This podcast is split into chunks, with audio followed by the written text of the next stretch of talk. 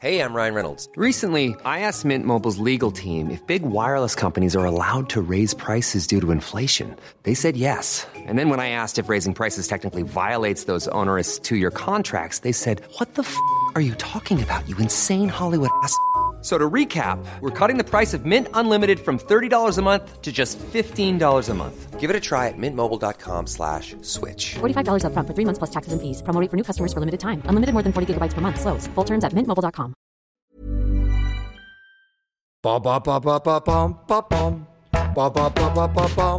De Chavannes cherche copain, mais c'est quoi ce truc Bah, c'est quoi ce truc? Bah oui, je cherche des copains. Alors c'est un podcast, mais où effectivement je vais euh, rencontrer des gens. Je m'enflamme euh, pour des causes. Défenseurs de cannabis, vaccinologues, des stars du dessin, des médias, des auteurs, des associatifs, des hommes politiques. Attendez, on est allé jusqu'au président de la République, vous voyez. Des blogueuses, des blogueurs, des jeunes, des moins jeunes, et puis des TikTok. Alors, des... Des TikTokers Ah, des TikTokers Ah, je suis con. Des TikTokers. Je kiffe, en fait. Et j'espère bien que mon podcast va me permettre de rencontrer des gens euh, de qualité. Et je chante même. Ouais. De Chaval cherche copain. Des copains. De cherche copain. À tout de suite, les amis. Je me demande si c'est pas euh, la première fois que, que je rencontre de près euh, une activiste. C'est vrai? Ouais. Ah Ça va, ça se passe Parce bien que Camille Etienne, vous êtes une activiste Je suis une activiste. ou une militante Moi, ça me C'est quoi la différence? Je crois qu'il n'y a pas vraiment de différence. Moi, j'aime bien le mot activiste, j'aime bien les mots, je le trouve plus, plus joli, c'est tout. Il est plus fort. Il est plus fort aussi. Moi, je me définis comme ça, mais, mais tout le monde peut être activiste. Pour moi, c'est juste une manière d'être au monde qui est de dire on choisit la lucidité tout le temps.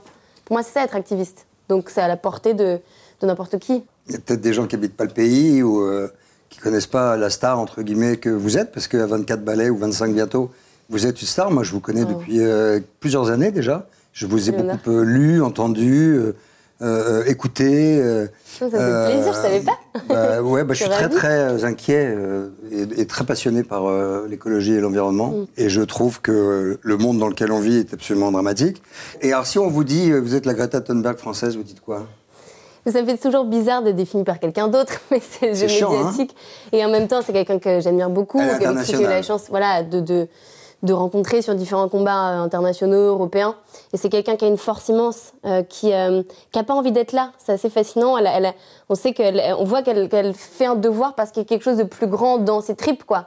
Et je le ressens un petit peu aussi, ça. Donc, euh, donc c'est un honneur de, de, de battre. de- on, a, voilà, on a des quotidiens différents et on n'a pas les mêmes modes d'action, mais c'est intéressant quand Vous même. ressentez la misogynie comme elle a pu ressentir parce qu'elle s'est fait, sûr. elle s'est fait défoncer par euh, des milliers, des millions de d'hommes, d'articles même, enfin de, Ouais. de politiques, de gens. euh, Qu'est-ce que c'est que cette pauvre gamine qui va nous apprendre la vie Euh, Ben oui, en fait, Exactement. parce que vous apprenez à vos âges la vie à, à nous, les vieux et les vieux cons parfois, qui veulent pas euh, voir la réalité en face. Non, c'est ça. En fait, ce qui se passe, c'est que ce qui, c'est beaucoup de femmes et de jeunes femmes qui ont pris un petit peu sur le devant de la scène ce combat-là, et même historiquement, et même partout sur le territoire, pas ceux qu'on voit dans, euh, devant les caméras. hein. Réellement, euh, on regarde dans les études sociologiques sur le terrain, c'est plus les femmes qui sont qui prennent ce combat à bras le corps. Et donc, on dérange un monde en place. Et donc, on va déranger aussi par le fait qu'on soit jeune, qu'on mette en Le fameux patriarcat. bouscule, voilà, qu'on bouscule à la fois le patriarcat, à la fois le système économique, à la fois le système politique, ça, ça fait beaucoup pour certains. Donc oui, c'est violent. Et après, on a de la chance d'être en contact avec des activistes partout à travers le monde, dont une qui s'appelle Vanessa Nakate, qui se bat en Ouganda. Euh, et je sais que elle, elle risque littéralement sa vie à chaque fois Carrément, que, ouais. ou même avec des activistes euh, du Brésil, euh, du peuple autochtone, je sais que eux, ils risquent leur vie à chaque fois. Donc euh, c'est pas facile de, de risquer en France à la prison, de risquer euh, les violences policières quand on est en manifestation, de- de- d'avoir cette, cette violence verbale aussi. Dans- euh, de l'exposition notamment de la part des hommes, mais en même temps, à chaque fois, je me dis, bon, C'est pas votre peau. j'ai quand même, voilà, je, je Là-bas, c'est leur peau. droit. Là-bas, c'est leur peau. Et encore, euh, heureusement, on peut, on peut remercier la réélection de Lula euh, qui a stoppé tous les, sûr. tous les programmes dégueulasses euh, que Bolsonaro avait laissé euh, mettre en place pour la déforestation Mm, et, et autres incendies euh, méga gigantesques pour je ne sais pas quoi. C'est une très très bonne nouvelle pour le climat et d'ailleurs depuis qu'il est en, rentré en poste, la déforestation a commencé déjà à baisser C'est fou. en quelques, De- de oui, millions d'hectares. Ouais, Ouais. littéralement. Comme quoi, il faut, faut voter. Comme quoi, on se rend compte dans ces moments-là que la personne qui décide un pays, même si on ne peut pas tout attendre de lui ou d'elle, euh, précisément, c'est important quand même de s'y mettre. euh, com- comment on peut expliquer que les climato-sceptiques, les, les mecs qui se foutent de l'environnement, les mecs qui n'y croient pas, se rapprochent des mouvements anti-vax, se rapprochent des mouvements de très à droite? Comment on explique ça? Pourquoi est-ce que euh, souvent, la droite dure va avec euh, la climato-sceptique? En fait, il y a une, une enquête d'OpinionWay qui est sortie qui montre qu'en France, il y a 34% des jeunes de 18-25 ans qui sont climato-sceptiques et près d'un Français sur cinq. Donc c'est énorme et c'est en train d'augmenter, contrairement à ce qu'on peut imaginer, parce que les discours se musclent, parce qu'il y a le complotisme qui fait son chemin et qui en effet pullule qui aussi. fait un grand chemin. Qui fait un grand chemin et qui pullule aussi sur les, sur les, sur les questions du climat. Et en fait, on s'est rendu compte qu'il y, a- il y a un mathématicien qui a étudié il y a quelques mois à peine plus de 200 000 tweets et il s'est rendu compte qu'il y avait une augmentation euh, du nombre de climato-sceptiques euh, à travers les gens qui parlaient du climat sur ce réseau social-là.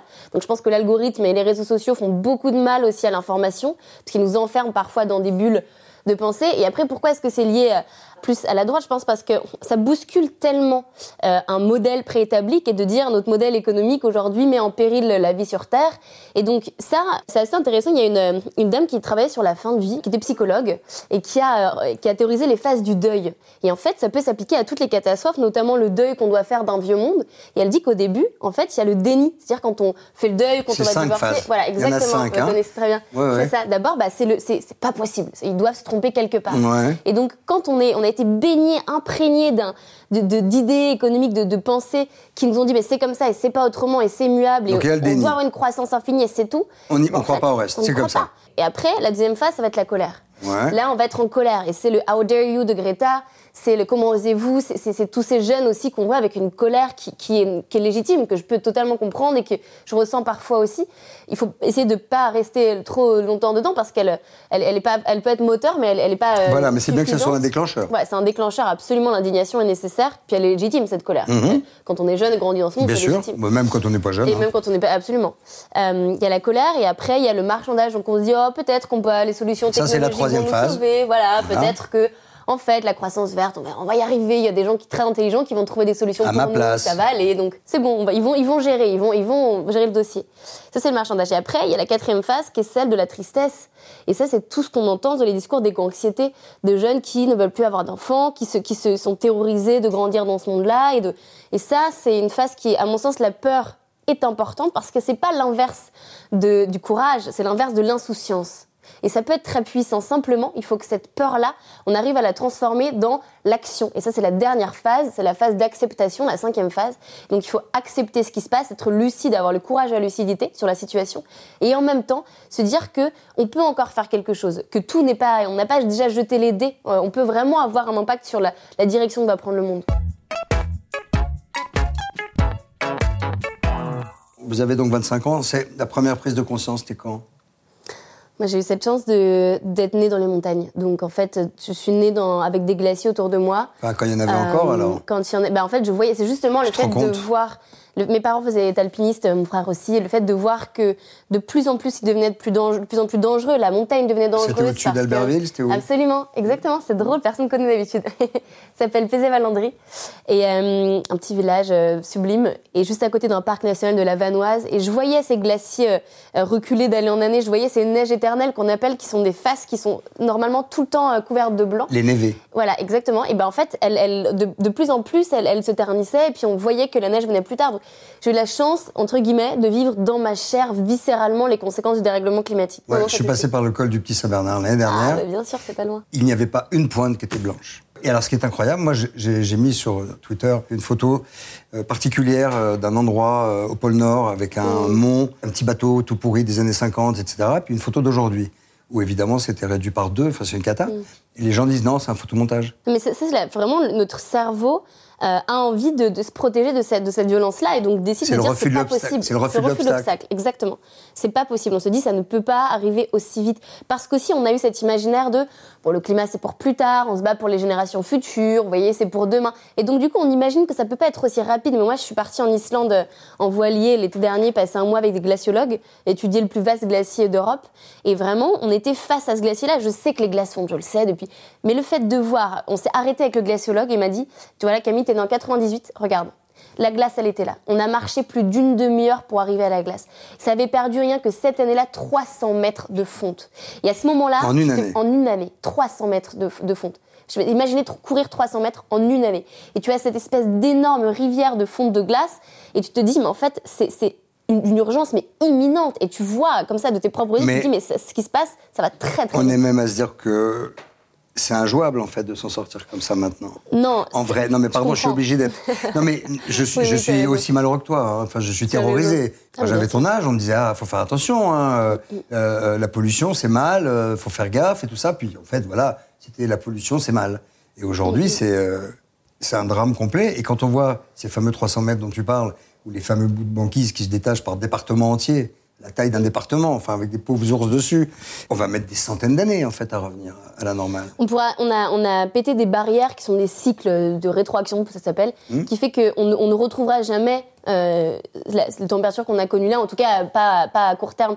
En revanche, Pas de je notre pense vivant, que- en tout cas. Pas notre vivant. Mais ce qui est important de se dire, si, c'est que pour moi, c'est que derrière chaque demi-dixième de degré, il y a des vies qui se cachent. Même aujourd'hui, il y a des vies humaines et non humaines, mais aussi des vies humaines. Il y a déjà des gens qui meurent du dérèglement climatique en France, et puis notamment dans les, euh, notamment les plus précaires d'ailleurs, et puis notamment euh, dans les pays les plus pauvres aujourd'hui. Alors que ce sont ceux qui sont le moins responsables historiquement et même encore aujourd'hui des émissions de gaz à effet de serre. Évidemment. Donc il y a une immense injustice. C'est les plus pauvres, donc ce sont les moins industrialisés, et donc c'est eux qui polluent le moins et c'est eux qui meurent le plus. c'est eux qui- exactement. Sauf que il faut se dire que pour moi c'est important de, de se rappeler que dans cette dans ce qui se passe là, il y a on a une capacité d'action qui est immense. On a vraiment une capacité d'action qui est immense parce que puisqu'on sait que derrière chaque demi dixième de degré il y a des vies qui se cachent, alors on ne peut pas ne pas se battre pour elles. Et il y a il y a Sea Shepherd qui est une association un peu les pirates des mers qui vont se battre euh, pour Comment il s'appelle le boss déjà? Paul Watson.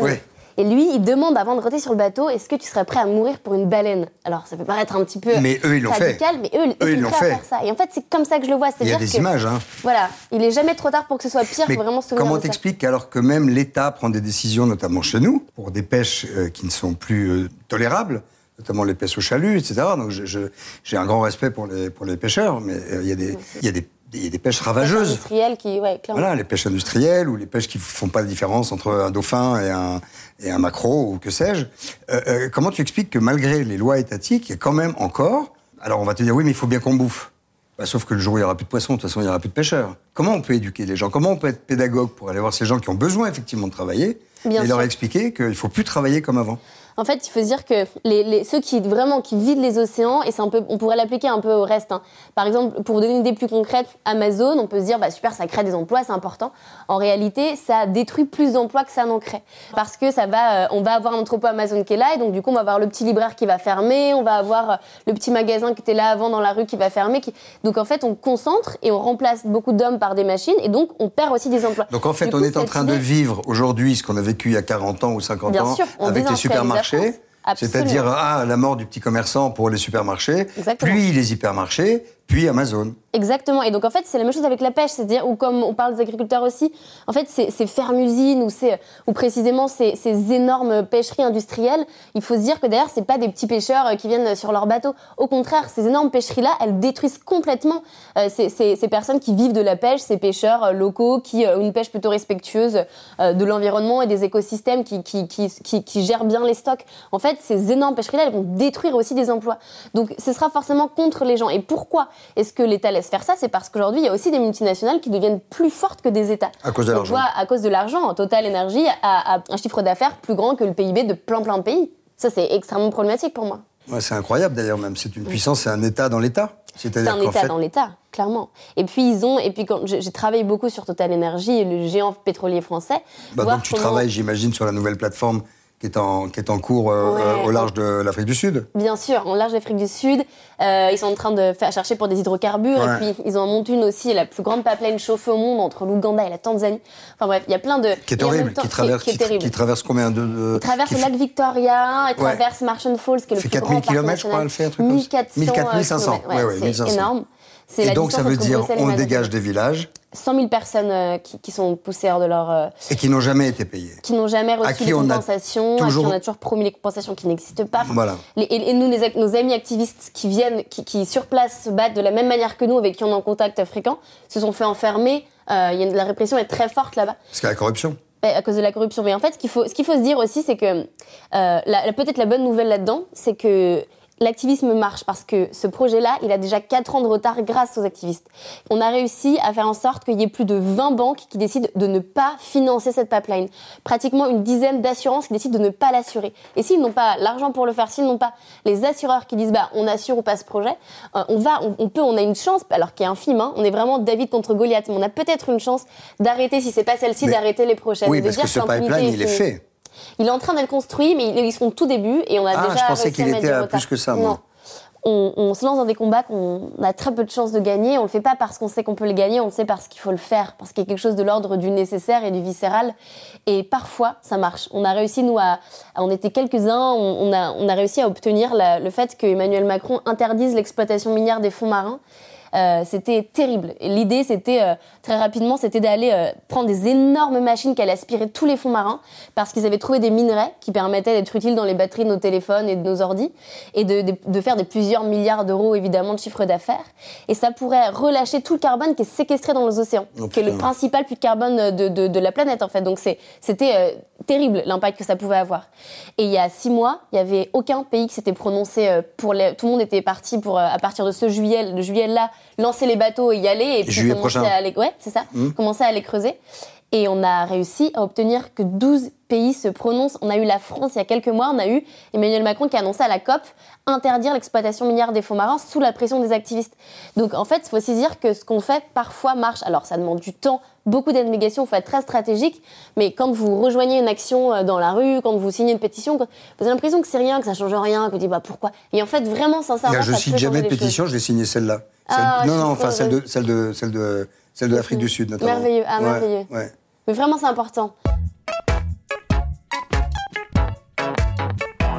Toi, t'es encore prête à faire des enfants Ouais, bah si je si je rencontre une personne avec qui j'ai envie de le faire. Mais, Ah, je parlais pas de est- non, mais c'est dire que j'ai pas ce, ce- Mais non, c'est une vraie question intéressante parce que Parce qu'il y a beaucoup de gens de ton âge, ou, ou de 30 ans, ou de qu'on 35 ans, les qui disent, qui disent no way. ouais, c'est les, les les Green Generation No Kids aux États-Unis ils appellent ça euh, pour dire nous en fait puisque Et donc tu appelles ça Jean Jean, c'est Green Generation, Oui, mais génération verte. l'acronyme, euh, de- c'est Jinko. Jinko. J'ai vu ça l'autre jour dans un article.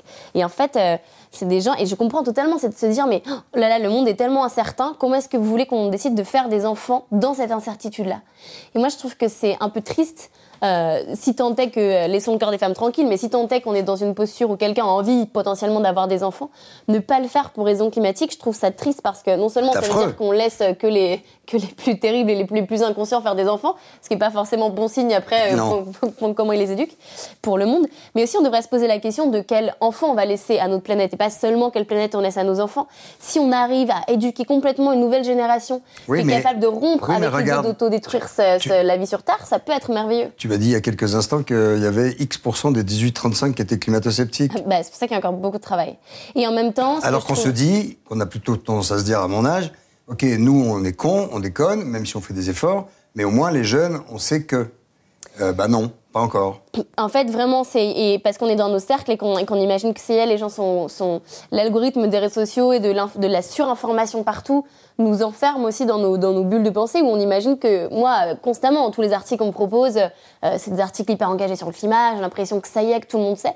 Moi, je fais toujours cet effort, je pense que c'est c'est vraiment avoir, avoir l'humilité de se dire, on, on va réexpliquer inlassablement, inlassablement, recommencer, prendre les gens par la main parce que moi j'ai eu la chance et le privilège immense aussi d'avoir accès à une éducation de, de- où je peux lire des rapports scientifiques, de, de grandir dans un endroit qui s'effritait. C'est pas le cas de tout le monde. Donc il faut qu'on fasse cet effort de toujours, toujours donner accès à l'information et puis d'embarquer dans l'action aussi.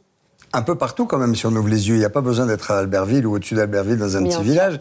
Enfin, je veux dire, les gens qui ont des maisons de campagne ou qui vivent à la campagne, vous voyez bien que leurs petits étangs ne gèlent plus depuis 15 ans. On voit bien qu'on on peut plus monter sur la glace à Paris, au bois de Boulogne, comme quand j'étais petit. On voit bien Ah qu'on ouais. peut plus faire du... Ben, bien sûr, on faisait du patin à glace sur le lac du bois de. Boulogne.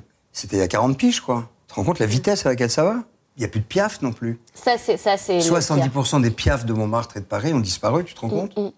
La biodiversité, on le voit, on le voit partout autour de nous. On a perdu 68. Vous prenez une classe de 100 personnes ou une rame de métro, deux rames de métro, allez, et on en enlève 68. Et ça, c'est ce qu'on a fait euh, aux populations animales depuis les années 70. Tu te rends compte 68. Ouais, quand je dis 70, tu vois, je suis pas loin. C'est hein. énorme. C'est absolument fou. C'est tellement exponentiel, tellement rapide. C'est-à-dire que tout ce qu'on a dit qui allait arriver en plusieurs décennies arrive en fait en quelques années, voire quelques mois. Les scientifiques disent que l'été dernier était le plus frais de ce qu'on va vivre. Heureusement que vous êtes là, mais Comment veux-tu, sans être totalement pessimiste, avec le pognon, parce qu'il n'y a que ça en fait qui est en jeu, avec la croissance que veulent les pays, avec avoir la plus grosse quéquette, avoir la plus grosse Mm, croissance. L'argent et le pouvoir. ouais. Ouais, ils savent pourtant ces gens. Bien sûr, et c'est pour ça que. Mais c'est après moi le déluge dans leur tête alors. Et ben alors, parce que déjà aussi, ils sont, ils sont privilégiés, ils sont dans une tour dorée qui sera la dernière peut-être à sombrer sous les eaux qui vont monter, et que donc ils sont les moins atteints, bien que les plus responsables du dérèglement climatique. C'est là où elle est la grande injustice, c'est là où le bas blesse. Et c'est aussi pour ça qu'on ne doit pas que les attendre, qu'on ne peut pas se permettre de, seulement dire on va voter pour vous, puis on va attendre gentiment que vous mettiez des lois en place, s'il vous plaît, peut-être. C'est pour ça qu'il y a plein de mouvements de désobéissance civile non violente, de gens qui décident de vivre autrement, d'expérimenter sur les territoires, partout euh, en dehors euh, des villes ou même dans les villes, d'autres manières de vivre. En fait, ce fameux monde de demain dont on parlait, il existe déjà, mais dans plein d'endroits. Alors par exemple, parlons du dernier truc où tu étais, qui était, un- qui était une réunion de 35 000 personnes en Ouais. Allemagne. Ça, c'était euh, la plus grande mine de charbon à ciel ouvert. euh, qui était euh, en train d'être- construite, enfin en, en tout cas qui, qui existait depuis un moment déjà, mais qui était en Allemagne. Et ils avaient envie de euh, raser le dernier village, qui était le village de Lutzerat, pour euh, trouver le lignite qui était sous ce village-là. Et ce qui était euh, bouleversant, c'était de voir qu'il y a eu des gens qui sont venus de partout de l'Europe, notamment beaucoup d'Allemands, mais, de partout de l'Europe pour se dire on va mettre nos corps en travers des machines. Et on ne vous laissera pas faire. Donc on a passé, moi, une journée, mais il y en a qui sont là depuis euh, plusieurs semaines, plusieurs mois, pour dire on va se mettre, en- nos corps seront au travers de vos machines. Et notre force, ce sera peut-être seulement le nombre, mais ce sera le nombre. Et on sera là. Et on sera, je trouve cette phrase qui est très belle, qu'on entend souvent sur les ZAD, les zones à défendre, c'est de dire on ne défend pas la nature, mais on a la nature qui se défend. Et, et- et c'est vraiment ça. Et c'est pour ça que, que je comprends totalement qu'on puisse avoir envie de perdre espoir, mais dans ces moments-là où, ce combat-là, on l'a perdu, le village va être rasé. Ah, putain, mais, mais, je, mais en même temps, euh, il y avait cette chose où je me suis sentie parfaitement en paix à ce moment-là. Alors que le tout était d'une grande violence, mais parfaitement en paix parce qu'on a l'impression d'être au bon endroit, au bon moment et de se dire qu'il y, a- quelque part, on fait aussi pour le beau et une forme de beauté du geste, de se battre pour ce qui est juste. Mais ça, Et- ira, mais ça ira jusqu'au bout quand même. Ils iront jusqu'au bout. Ils iront jusqu'au bout, mais on ira aussi jusqu'au bout. Et si on perd celle-là, alors on montre, en, en étant, en ayant été aussi nombreux à ce combat-là, on montre que pour les prochaines, on les laissera plus faire. Et peut-être qu'on a perdu celle-ci, mais que dès la prochaine idée qu'ils auront d'en refaire une autre, et ben, on sera là aussi. Et on reviendra à l'assemblement dans chacune jusqu'à ce que on soit plus de quelques milliers, mais qu'on soit des millions et qu'ils ne puissent simplement plus avancer. Et tu vois, c'est bien que tu dises ZAD, parce que les zadistes, dans la tête des gens, euh, ça va pas. C'est Mm. des gens qui sont euh, contraires à ce qu'il faudrait, qui sont euh, des mauvais rebelles, qui sont pas des bonnes personnes, etc. Or, ZAD, c'est zone à défendre. C'est une zone à défendre et c'est très puissant. En fait, on leur doit beaucoup. Hein. Aux zadistes, on doit beaucoup, beaucoup de combats d'endroits, euh, Notre-Dame-des-Landes qui est la plus connue, mais d'endroits où, en fait, ce qui se passe, c'est une zone où euh, il y a un projet inutile, ce qu'on appelle, donc ça va être un entrepôt Amazon, un, un aéroport, quelque chose qui, qui détruit le climat et la biodiversité, et puis souvent la vie des gens aussi, euh, qui habitent dans l'endroit. Et on se dit, bah non, en fait, on, a- on, a, on a utilisé tous les recours juridiques, on a tout essayé pour arrêter, le projet va quand même avoir lieu, alors on va, on va, on va s'asseoir, on va rester ici, on va camper ici, on va, on va prendre cette terre, on va reprendre cette terre et on mettra notre corps en travers de cette entreprise de destruction. Et euh, à la fois, il y a ça qui est très très beau, qui empêche les travaux d'avancer et qui ont déjà eu plein de victoires, mais aussi Ben, Notre-Dame-des-Landes, marché. Notre-Dame-des-Landes, c'est une victoire immense, Mais il y un a le. Larzac, il y a- Mais un mort. et un- bien évidemment, euh, et, et parce que la violence et la répression qui sont utilisées pour déloger les jeunes est très puissante. et d'ailleurs, on pourrait quand même expliquer qu'en Allemagne, des images que j'ai vues et qu'on peut voir sur YouTube, qui sont très drôles, où les flics euh, ont, ont les pieds embourbés euh, très profondément dans la boue, et euh, t'as une espèce de, de moine, un, un écologiste déguisé en moine qui vient, qui jette des boulettes de boue. C'est hyper drôle, mais on peut se rendre compte aussi que la police là en Allemagne n'a pas été une police euh, euh, euh, violente ni répressive comme on aurait peut-être Beaucoup pu le voir moins chez qu'en nous. France, en tout cas. Beaucoup moins qu'en France, et ça, ça, c'est très certain. Mais la, la montée de la répression et la criminalisation des, des activistes euh, climat a été, a été très très fort par ce gouvernement. On l'a vu quand on a un Premier ministre qui parle d'écoterrorisme, mettre sur le même plan des activistes climat et, des, et, et le terrorisme, enfin c'est une culture Et intensive. où est-ce qu'on en est de ça, les méga bassines Euh, bah, Il y a une prochaine mobilisation le 25 mars, si d'aventure vous voulez rejoindre, à Sainte-Soline, qui est l'endroit où sont les, les méga-bassines, notamment avec des agriculteurs, contrairement à ce qu'on peut penser, avec plein d'agriculteurs qui font de l'agriculture autrement. On va expliquer juste en deux mots à ceux qui nous écoutent la- quel est le, problème de la méga bassine. En fait, c'est que on manque d'eau terriblement. Et là, cet été, ça va être très très dur parce que On est déjà en sécheresse on maintenant. est hein. déjà en sécheresse en plein mois de février. Ouais. Euh, les, les- vu qu'il a fait très chaud, les glaciers n'ont pas pu retrouver euh, leur, leur forme de l'hiver et donc jouer ce rôle de château d'eau un peu Mhm. naturel. Euh, les nappes phréatiques sont asséchées depuis cet été qui était déjà en sécheresse. Donc en fait, on, manque de plus en plus d'eau. On est en stress hydrique en France aujourd'hui en 2023. C'est très grave. Une partie de ma famille vient de, des Vosges et à Gérardmer, on a, pour, pour, que les populations puissent avoir accès à de l'eau potable, on a fait bouillir de l'eau des lacs en France en 2023. C'est complètement hallucinant quand on réalise. Et en fait, il faut se dire que ça, c'était déjà l'été dernier. Cet été, ça risque d'être encore plus difficile. On peut pas prévoir, mais c'est probable que ce soit encore plus intense. Et donc, face à ça, l'agriculture intensive, qui demande, euh, qui font des monocultures, qui fait de, qui, des, hectares et des hectares avec euh, des plantes qui utilisent beaucoup de pesticides d'intrants, en fait, ça demande beaucoup d'eau aussi, ces plantes-là, notamment le maïs. Et donc, en fait, ce qui s'est passé, c'est que pour euh, répondre à ces besoins d'eau, eh ben, il y a une idée de faire des méga bassines, c'est-à-dire de stocker plein d'eau qui sera utile juste pour cette agriculture intensive De stocker l'eau, mais qui vient d'où? De ce kilo qui vient justement des nappes phréatiques et en fait de d'accaparer une la faire partie de remonter, l'eau. donc. voilà et d'accaparer une partie de l'eau euh, qui serait utile uniquement pour euh, pour cette agriculture là alors qu'il y a plein plein plein d'autres petits agriculteurs qui dépendent euh, bah, aussi de cette eau là mais qui n'ont pas les moyens de construire euh, ces méga bassines et, et de profiter de ça. Donc c'est vraiment une question de gestion de ressources et ça c'est un exemple mais qui Et dit beaucoup encore de quel choix on va avoir. C'est tout mais c'est malheureusement c'est enfin, malheureusement ou pas mais en tout cas pour moi on est obligé de voir à travers le prisme de, des injustices sociales ce combat écologique. C'est vraiment important de se rendre compte qu'il a une grande injustice aussi. Et, et on va pas pouvoir répondre à, à l'urgence climatique si on ne- n'essaie pas de réparer euh, ces ces inégalités qui existent les pays étant en plus de plus en plus les uns en compétition avec les autres, il faudrait Ouais. qu'on ait tout d'un coup la totalité des chefs d'État qui se prennent la main, qui se disent OK les gars, il faut qu'on se mette tous d'accord parce que sinon on est direct dans la merde. Mais là c'est totalement utopique, on le sait. et en même temps bah, c'est ce qu'on essaie de faire avec des COP depuis des années Ouais. et des années mais Que, moi, oui, ça mais enfin quand tu imagines que la- les accords de Paris ont été déchirés Bien le sûr, jour où ils ne Trump, respectent pas leur où Trump a été euh, élu, il a déchiré. Enfin tu vois. Et puis même la France respecte pas ses engagements qu'elle s'est elle-même donnés. Plus on arrive à, à- à anticiper ce qui va se passer, plus on va pouvoir avoir le temps de faire des choix démocratiques et de se dire qu'est-ce que vous voulez qu'on fasse? Comment est-ce que vous voulez qu'on répartisse l'eau sur les territoires? Est-ce qu'on interdit d'arroser les golfs quand on est en sécheresse pour donner euh, de l'eau à- à- aux agriculteurs ou pas? La responsabilité des médias, c'est-à-dire qu'aujourd'hui, quand il fait un peu plus chaud, on va avoir les JT qui vont montrer en disant les températures de saison sont géniales, on montre les gens qui se baignent en plein hiver et on trouve ça. Et en fait, dans le traitement médiatique qui est fait, il y en a qui font le travail. Oui, je sais pas s'ils Mais- disent que c'est génial, ils disent quand même ah, que c'est au-dessus des saisons.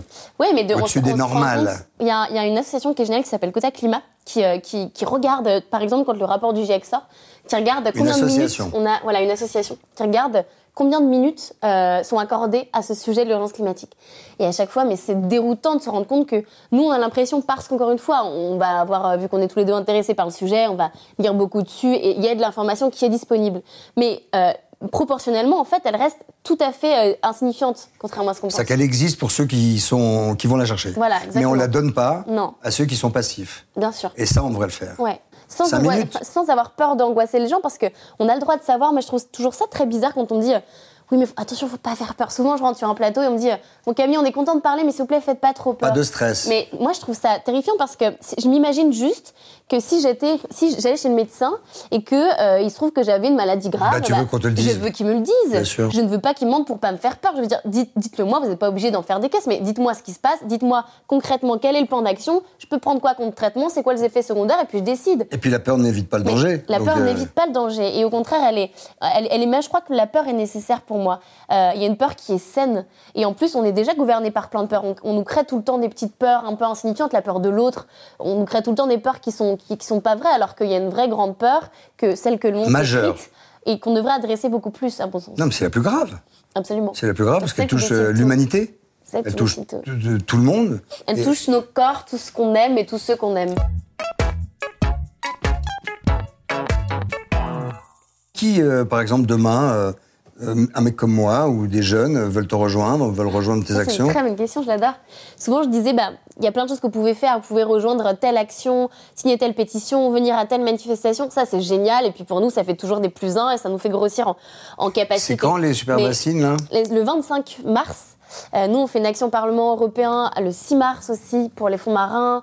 On fait, voilà, pouvez-nous, je, je dis beaucoup sur Instagram, euh, surtout euh, ce qui se passe, c'est pas le graine de possible. Comment on peut te suivre sur C'est Instagram pas le graine de possible, vous pouvez voir. Et, Graine de possible. Ouais, et là-dessus j'en parle beaucoup. Mais en réalité, ce que je veux dire, c'est que pour moi, peut-être le premier geste et le plus important, c'est de se poser la question.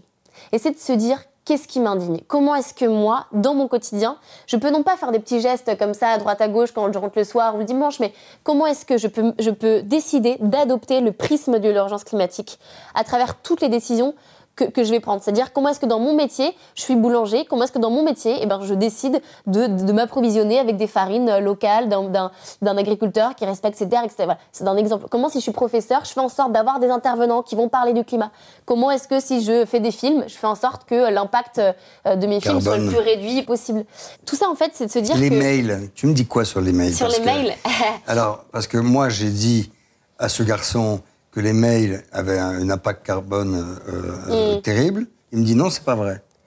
Bah, ça si, le, le- inter- enfin, en tout cas, euh, l'impact carbone. euh, si Internet était un pays, ce serait le quatrième pays en termes d'émissions de gaz à effet de serre. Putain. Donc c'est, en fait, on se rend, on se rend pas compte parce qu'on imagine que c'est que c'est invisible. On a, on ne voit pas Internet. C'est comme des données qui, et en fait, il y a plein des énormes centres de refroidissement. Il y a Ouais. des énormes tuyaux pour qu'on puisse avoir accès à la mer, ouais, qu'on puisse avoir accès. Enfin, on rend invisible ce qui nous, ce qui nous encombre dans cette société moderne, et on met tout ce Alors, qui est on s'en fout on s'en fout pas On Quand on reçoit un mail, de dire euh, OK, bien reçu. Non, on s'en fout pas. hein. Non, mais c'est important. C'est clair qu'il faut essayer de réduire ça au maximum. Après, je pense que ce qui s'est passé, c'est qu'on a une ministre de, de l'énergie qui avait dit euh, Ah, pensez bien à, à ne pas envoyer des mails avec des pièces jointes rigolotes. Et ça avait beaucoup. euh, été, enfin, été assez offensant parce qu'en fait, de sa position de ministre de l'énergie qui pourrait arrêter des bombes climatiques, empêcher Total Energy de construire des palmes, elle avait dit faites attention quand même à pas trop regarder de vidéos de chats et pas envoyer des pièces jointes en mail. Donc là, c'était de l'ordre de l'indécence parce qu'il y a aussi des ordres de grandeur en effet qui fait que, euh, euh, bien sûr, qu'on doit avoir une action qui est d'abord collective plutôt que de passer toute notre énergie et tout notre temps sur des petits gestes individuels. En revanche, moi, je pense qu'il faut tout faire, qu'on n'a pas le luxe de choisir de- d'en mettre certains de côté. On est bien d'accord que faire son tri, c'est bien. Il faut le faire aussi. Juste, on va pas sauver le monde en faisant le tri. Donc, il faut vraiment qu'on aille Ouais. beaucoup plus loin. Non, parce qu'il y a des gens qui le font pas encore. Ouais. Oui, oui, c'est sûr. Mais euh, venez surtout dans la rue avec nous. avec vos cartons, à la limite, vous pouvez faire le tri euh, pour les recycler. Vous prenez vos, vos cartons, au lieu de les jeter, vous en faites une pancarte et puis vous descendez Par dans la exemple, rue. les bouteilles en plastique, il faut jamais les écraser. Mhm. Parce que les usines de recyclage, elles ne savent pas prendre la bouteille écrasée. Elles prennent la bouteille avec le volume qu'elle a normal, qu'elle connaît, pour lequel elle est calibrée. Donc, il faut jamais écraser ces bouteilles, comme, tout- comme beaucoup de gens font, pour en mettre dans la poubelle. Tu savais? Ben, je crois que je savais pas, tu vois. Ah, tu voilà. m'apprends des choses Bah comme oui. ça, c'est bien. J'ai bien fait de venir. T'as bien fait de venir. hein. Comment faire pour que ces agriculteurs qui font des super bassines et qui pompent la flotte Ouais. euh, euh, pour les autres, comment faire pour leur dire, OK, tu vas pas faire de super bassine, mais tu vas Non. continuer à exister?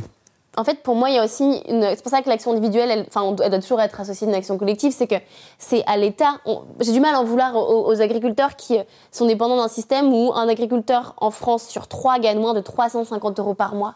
On, a, Non, on est en train de, on, on dé- il déserte, c'est-à-dire qu'on est en train de perdre à petit feu tous les gens qui produisent notre nourriture. Vraiment, il y a une- la, la paysannerie, se déserte je complètement parce que c'est un des métiers lait. les plus difficiles. Le Ah, lait. Moi, j'avais rencontré un, un agriculteur qui avait hérité de son père quelques vaches. Et son père, c'était euh, un franc euh, le litre. Euh, 35 ans après, là, c'était 30 centimes euh, non, ou 17. Enfin, c'était toujours un franc, quoi. C'est-à-dire avec les charges supplémentaires que sont l'électricité, Internet, le machin, le truc, c'était le même prix du litre. C'est qu'en fait, c'est pas jouable du tout. Donc ces gens sont en train de mourir aussi à petit feu. Et on va chercher du lait ailleurs, qui voyage. Donc il y a une empreinte carbone dégueulasse. Enfin, comment, comment est-ce qu'un pays comme le nôtre, qui est un pays de paysannerie extraordinaire, peut être en train d'être un pays Parce qu'on a, on a financé massivement l'industrie. C'est-à-dire que aux paysans, on a choisi l'industrie. On a choisi les, euh, les gestionnaires euh, dans leur bureau. Et c'est-à-dire que ce qui se passe là, c'est qu'en France, on est le premier pays bénéficiaire de la PAC, donc la politique agricole commune. Ouais. Qui est en gros, il n'y a pas un agriculteur aujourd'hui ou très peu qui peuvent vivre sans cette aide européenne. Et en fait, aujourd'hui, elle subventionne quoi? Massivement euh, la- la- les fermes-usines, massivement Incroyable. une agriculture intensive qui détruit les sols, qui détruit les, les- les rivières, qui détruit les corps, qui détruit les corps des agriculteurs eux-mêmes, qui se rendent malades des pesticides qu'ils mettent dans leurs champs.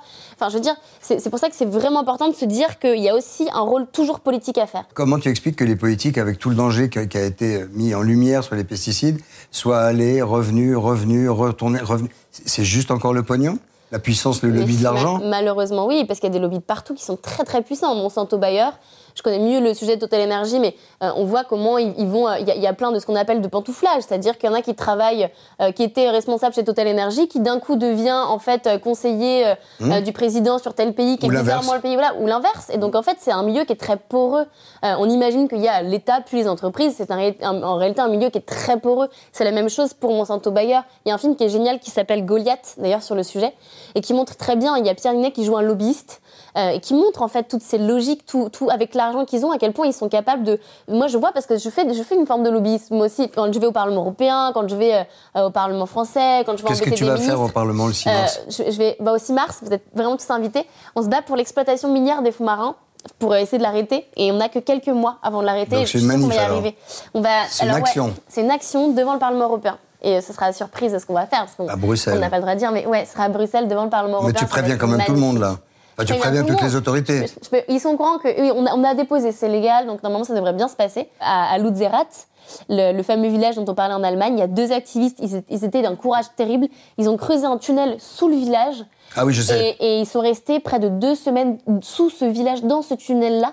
Et les gens leur donnaient du linge, justement, leur donnaient euh, euh, de la nourriture par des, par des sacs comme ça, euh, pour empêcher les travaux de continuer. Donc il y a vraiment des activistes qui sont prêts à tout. Et je pense que même si on n'est pas tous obligés d'aller s'enchaîner à, à- à des banques ou de- ou de- ou d'aller euh, dans, dans des tunnels, je pense que c'est important. Qu'est-ce que de tu as fait comme coup d'éclat, toi? Le plus. Je sais pas, quel... j'ai fait de- beaucoup de coups d'éclat. T'en as fait ou pas plus jeune co- collectivement, toujours avec des gens. Mais euh, moi, c'est une des actions qui m'avait beaucoup amusée l'année dernière, c'est qu'on a bloqué l'Assemblée Générale de Total Energy. On est arrivé, euh, on avait parti euh, euh, de, de- à 5 h du matin à l'autre bout de Paris, puis on avait pris des bus, on avait fait croire aux chauffeurs de bus qu'on faisait un séminaire. Et on arrivait à quatre bus comme ça devant la salle Playel où il, faisait, où il y avait euh, Total qui, qui recevait ses actionnaires. Et je me rappelle euh, de Gabriel, euh, qui était euh, un activiste qui, qui prenait le micro, qui a dit Bon, bah, merci pour. euh, c'est parti pour le séminaire. Et là, il m'a dit Camille, tu descends, tu cours et tu filmes. Et je, je suis descendue du bus. Et là, d'un coup, on a fait tomber les barrières, on a zigzagué entre des policiers. Et, et j'étais là, waouh, qu'est-ce qui se passe? C'est complètement fou. Et en fait, on s'est accroché. Donc, il y a des activistes qui sont accrochés à toutes les entrées. Et on a empêché les actionnaires de rentrer. Donc, l'assemblée euh, de, de Total Energy, leur assemblée annuelle avec leurs petits fours et tout, n'a pas pu se tenir. Et on a eu beaucoup de presse. On a pu dénoncer aussi tous les crimes de guerre qu'ils faisaient, tout le, tous les, le soutien qu'ils faisaient aux Et énergies néanmoins, ça continue. Et néanmoins, ça continue. Et ils font mais- mais 22 il faut- milliards de- Et il faut inlassa- inlassablement, euh, inlassablement continuer. Et en fait, plus vous êtes nombreux à nous rejoindre, plus on a de chances que ça s'arrête à un moment donné, ou en tout cas qu'on qu'on- qu'on gagne quelques victoires. Est-ce que tu penses que ça vies. dépend pas aussi de l'homme? C'est-à-dire que, est-ce que Jury, qui est euh, accidentellement et violemment mort bêtement et- avec son avion privé en faisant un contrat avec les Russes un soir sur une piste de Moscou, est-ce qu'il n'était pas moins dur, par exemple, que Pouyanné, dont on sait que c'est un caillou, le mec C'est un, il est, il est, je sais qu'en interne on l'appelle euh, Eagle 4, comme Ouais. aigle, aigle 4 pour Eagle 4. Et en fait, ce qui, ce qui, me- ce qui me On m'a raconté qu'il y avait des gens au conseil d'administration, quelquefois, de 60 ans, qui Mm. sortent en larmes. Ah oui, oui. Hmm. Non, mais c'est quelqu'un de, de, de cynique, en fait, mais même plus que cynique, de, de terrible. Et je pense que ce qui est. Il faut quand même se rendre compte de ça aussi, c'est que on peut imaginer, et pendant longtemps, je comprends. Moi, je me suis dit, bah, peut-être ils sont pas au courant, ils sont dans leur tête, ils ont pas le temps de réfléchir à tout, tout ça, ok.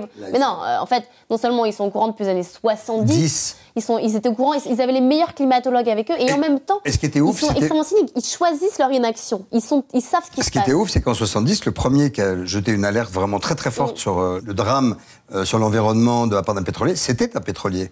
Mm. C'était, je crois, Exxon, il me semble, que c'était le premier gros rapport qui disait attention, on est super polluant. Et puis finalement, ils sont tous réunis, ils ont dit on ferme notre gueule. Et ils ont dit on va faire comme l'industrie du tabac, c'est-à-dire on va payer des, des, des climato-sceptiques, on va payer des, des scientifiques pour faire des fausses études, pour essayer de, de noyer un peu la vérité. Donc c'est pour ça qu'il faut se rendre compte aussi. Oui, mais ces gens, ils ont des enfants, bordel. Bah, ils ont des enfants, mais des enfants qui, encore une fois, seront extrêmement privilégiés, donc qui, qui risqueront de ne peut-être pas de leur vivant toucher dans leur chair de règle- les conséquences des règlements climatiques. C'est des personnes qui imaginent aller vivre sur Mars, c'est des personnes qui imaginent se faire cryogéniser. C'est, on est sur ce type aussi de, de, de, de profil-là. C'est des amis d'Elon Musk. C'est, bah, on, est clairement chez les fous, on est chez les psychopathes. Les psychopathes, le, le symptôme, c'est de ne pas ressentir, de ne pas avoir d'empathie. Je pense que précisément, émotion. ces gens-là ne sont pas empathiques. Ils ne peuvent pas être empathiques en faisant ce qu'ils font. Ils Bah, sinon, ils pas sont le en train faire. de condamner la vie sur Terre et ils continuent de le faire en y prenant plaisir. Euh, euh, en trinquant au champagne euh, à leurs résultats que fait Total Energy, tout en sachant comment ils ont fait leurs résultats. Ils ont fait ces résultats sur la guerre. Ils ont, c'était, c'était dans les, dans les, les avions qui ont bombardé Mariupol, c'était du, c'était du fuel de Total Energy qui était dedans. Et ils ont trinqué ça au champagne. Donc en fait, je pense qu'on ne peut plus attendre d'eux qu'ils prennent des décisions seuls.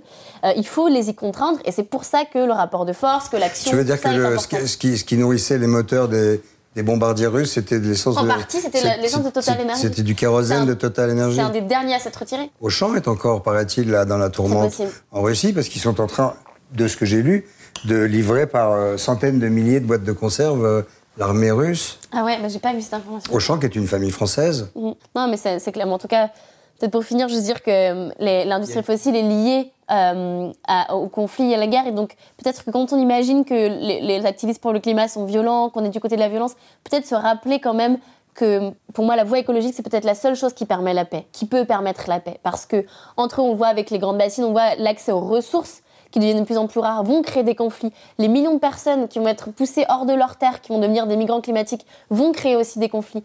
Euh, c'est, comme on dit, l'industrie fossile, elle fonctionne aussi grâce et, et elle s'alimente sur des conflits euh, armés. Donc se dire que faire le choix euh, d'une société écologique, c'est aussi faire le choix de, de la paix. Tu vis de ce Ouais. que tu fais?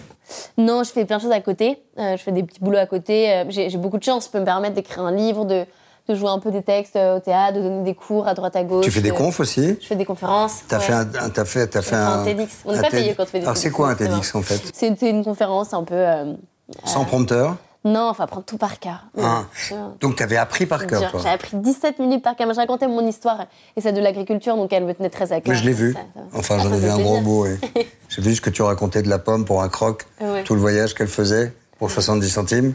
Euh, c'est des exemples très parlants, ça. C'est, devrait parler aux gens. C'est qui dans la salle? Ça là, il y avait, là, c'était marrant parce que dans la salle, c'est ma toute première prise de parole publique, et il y avait dedans, euh, il se trouve des banquiers, dont un banquier qui gérait, euh, je sais même plus quelle une énorme banque, mais une des plus grandes banques euh, euh, mondiales, quoi. Et je me suis Française retrouvée- bah, même mondiale, et donc, et, ils avaient leur siège en France, et je me suis retrouvée après invitée dans cette chose complètement folle, où, où je me suis retrouvée sur une place financière, comme ça, à parler avec que des types en costume qui avaient pour moi tous le même costume, qui étaient sur leur téléphone, qui écoutaient pas. Et c'était entre deux, euh, deux conférences. euh, Ah, qui de- de écoutaient pas, merde. Ils me disaient, euh, il va falloir, tiens, t'as 10 minutes pour les. Et au début, mais je- ils étaient- personne ne regardait ce que je. Et donc là, j'ai pris mon courage de main et je suis allée euh, parler dans le vide et j'ai- j'ai- je leur ai balancé des, des chiffres et des, et des tripes et bon, j'en ai quand même qui ont relevé la tête et qu'on a bousculé quelques-uns. Camille, euh, Étienne, merci beaucoup euh, Bah, merci d'être venu. Bravo surtout euh, pour ce que tu fais. Et puis, euh, Merci de donner cette c'est fou d'avoir autant d'expérience à ton âge, c'est ça, mais c'est triste en même temps. Tu vois, ça veut dire qu'il y a vraiment besoin, puis ta vie va être. T'es cuite. C'est-à-dire qu'en fait, ta, ta vie va être, va être, va va être être faite dirigé, pour ça. va. Mais notre vie à tous, on, on- on- c'est un combat, donc on va mener chaque, peut-être chaque instant, euh, peut-être même des générations encore après. Et en même temps, il peut être beau parce qu'on est du côté du beau. On, est, on se bat, on se bat pour le beau, on bat pour, pour ce qu'on aime, on bat pour la paix, pour la liberté. Donc, euh, il n'y a rien de plus belle existence que ça pour moi, finalement. Tu as raison. Eh ben, écoute, euh, j'espère que vous allez être et que nous serons tous de plus en plus nombreux à nous rendre compte que tout ça, euh, eh ben, c'est c'est juste entre nos mains, quoi. Euh, et je vais même te dire, tu sais, moi, j'ai- je- j'ai l'âge de ton père, hein, je, pourrais, je pourrais Oui, être ton père, hein, tranquillement. et ben, ça me fait drôle de dire, euh, je peux être ton pote aussi. Et je peux être ton copain. Ah, ça me fait Tu très vois plaisir. Voilà. Mais je le pense vraiment. Donc, j'espère qu'on va devenir copains. Mais je sens qu'on va devenir copains. On va aller c'est déjà un peu fait. ok, à bientôt. À bientôt. Porte-toi bien. Et je chante même. De sauvages copains. Des copains. Des sauvages copains. Planning for your next trip? Elevate your travel style with Quince. Quince has all the jet setting essentials you'll want for your next getaway, like European linen, premium luggage options, buttery soft Italian leather bags, and so much more. And is all priced at 50 to 80% less than similar brands.